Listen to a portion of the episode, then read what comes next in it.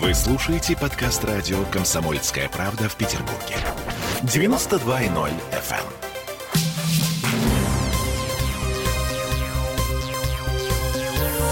Темы дня. Уличных музыкантов собираются брать под контроль в Петербурге. В Мариинском дворце и в Смольном а, никак не могут угомониться по этому поводу. Кстати, наши чиновники и депутаты говорят, что это такая защита уличных музыкантов от полицейского произвола. А, это мы вернулись в петербургскую студию радио «Комсомольская правда». Я Олеся Крупань. Я Дмитрий Делинский. И э, Сергей Волчков. И мы сегодня поговорили с депутатом ЗАГСа Денисом Четербоком по поводу того, как именно власти собираются контролировать уличных музыкантов. Не бороться с ними, а именно контролировать это важно.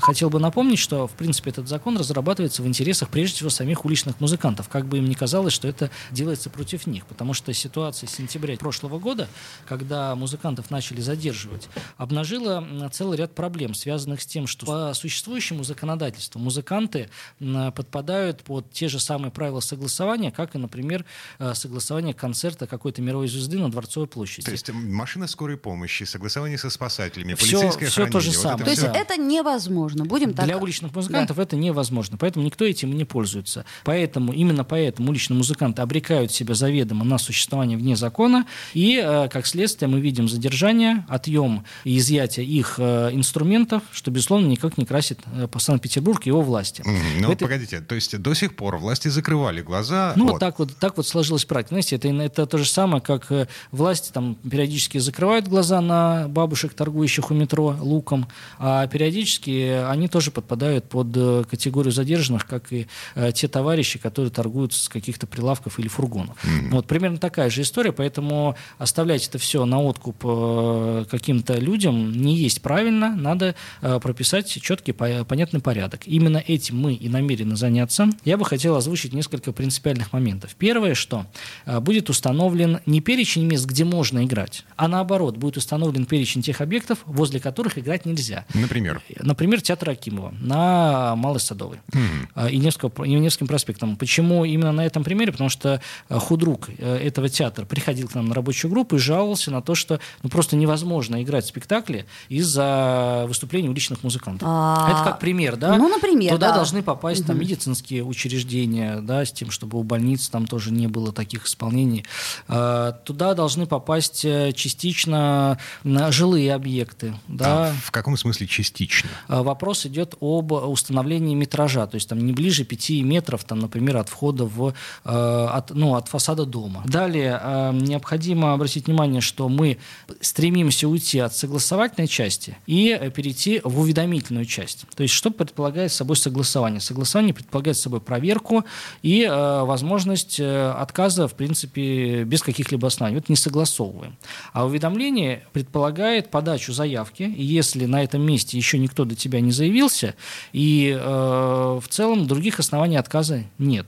Вот. Но помимо этого еще предполагается несколько направлений для работы. Первое – это классификация музыкальных инструментов. То есть э, мы полагаем, что Возможно использовать опыт зарубежный, где э, в ряде городов запрещается, например, использовать барабанные установки для mm, То есть без ритм секции будут выступать уличные музыканты? Там могут быть, там на ложках был, например, да, будет ритм, ритм отчитывать. Но Боже. это я так слово говорю. Наш... А вы, кстати, в музыкальной школе в детстве не учились? Не учился, нет. Угу. Вот, но я люблю музыку, опять же. Угу. Вот. А далее речь идет о запрете использовать э, звукоусиливающую аппаратуру свыше определенных децибел. И сейчас э, у нас ограничение ограничение по э, проекту это 30. Мы полагаем возможным его увеличить до 60. Mm, то есть, э, чтобы переиграть, заглушить, э, допустим, шум машин на Невском, да, 30 децибел недостаточно. Недостаточно. И, опять же, повторюсь, что речь идет не о музыкальных инструментах, а только о звукоусиливающей аппаратуре. Mm. То есть в акустике играете музыканты, в акустике. Так, понятно. Вот, а... поэтому и еще одно предложение, последнее, которое рассматривалось, это усиление роли творческих союзов. То есть идти по принципу э, творческих мастерских. Да, у нас есть закон о творческих мастерских, то есть это те специальные объекты, которые сдаются художникам, да? Безусловно, городе, но это в рамках, э, извините, Союза художников. Союза художников. А также Вот у нас есть Союзы концертных деятелей, Союз театральных Да, деятелей вот, э, и... Вот, соответственно, обсуждается вопрос, это пока на проработку, э, связанный с тем, чтобы учитывать мнение вот этих союзов и объединений уличных музыкантов в вопросе там, тех же самых последовательности выступления, да, чтобы они где-то самостоятельно могли э, принимать решения, там, кто за кем будет выступать. Слушайте, но все это напоминает э, условный 81-82 год прошлого века, да, когда Ленинградский рок-клуб создавался для того, чтобы э, появилась возможность у музыкантов э, выходить на сцену, э, играть э, залитованные тексты, разрешенные к исполнению. Понимаете, э, тогда эту функцию они выполнили отчасти, это раз. А во-вторых, это напоминает не 80-е годы Советского Союза, это напоминает современное правовое регулирование многих европейских э, столиц. То есть вы хотите как в стран. Европе? Мы хотели бы как Чтобы в Европе. был аусвайс, то есть в смысле разрешение, да, конкретно Пока до это? этого нам еще далеко, потому что у нас федеративное государство, и вопросы, связанные с лицензированием какой-то деятельности, они находятся на стыке регионального и федерального законодательства. Поэтому мы вот эти... И налогообложения мы сейчас не касаемся. То есть наша задача сейчас э, определить такие минимальные э, порядки, удобные для музыкантов, с тем, чтобы защитить их от каких-то задержаний. Раз. И второе, чтобы обеспечить более-менее комфортное соседство самих уличных музыкантов и э, жильцов. Вот А- это э, главные задачи нашего проекта. Слушайте, но там, где появляются комиссии, там, где появляются регламенты, э, ну, в общем, там, там растет Там, поле там для нету, там коррупции. нет, нет, там нету хаоса и анархии, я бы так сказал. Хорошо, а Коррупция деньги как раз как? есть сейчас, когда э, в обход э, существующего порядка музыканты стоят на улице, да, и тоже за, за то, чтобы их не прогнали, они вынуждены с кем-то, с кем-то, с кем-то договориться. Не, не, не столько правоохранители, какие-то чиновники, там еще кто-то, смотрящие там за какими-то улицами. Вот. Смотрящий? Ой, как вы страшно давайте, выражаетесь. давайте, ну, условно говорить. Да. Поэтому А- вот это есть сейчас. И мы от этого должны уходить. Как раз-таки в цивилизованную регламент, связанный с подачей уведомлений, получение вот этого уведомления. Дальше творческий э, депутат Четербок и какой неутомимый, надо признать, депутат Четербок, не может успокоиться он. Когда он вышел с этим законопроектом, если помнишь, осенью прошлого года, э, с законопроектом, ограничивающим выступление уличных музыкантов, его засмеяли, все заклевали и сказали, боже мой, ну неужели дел других нет петербургских депутатов?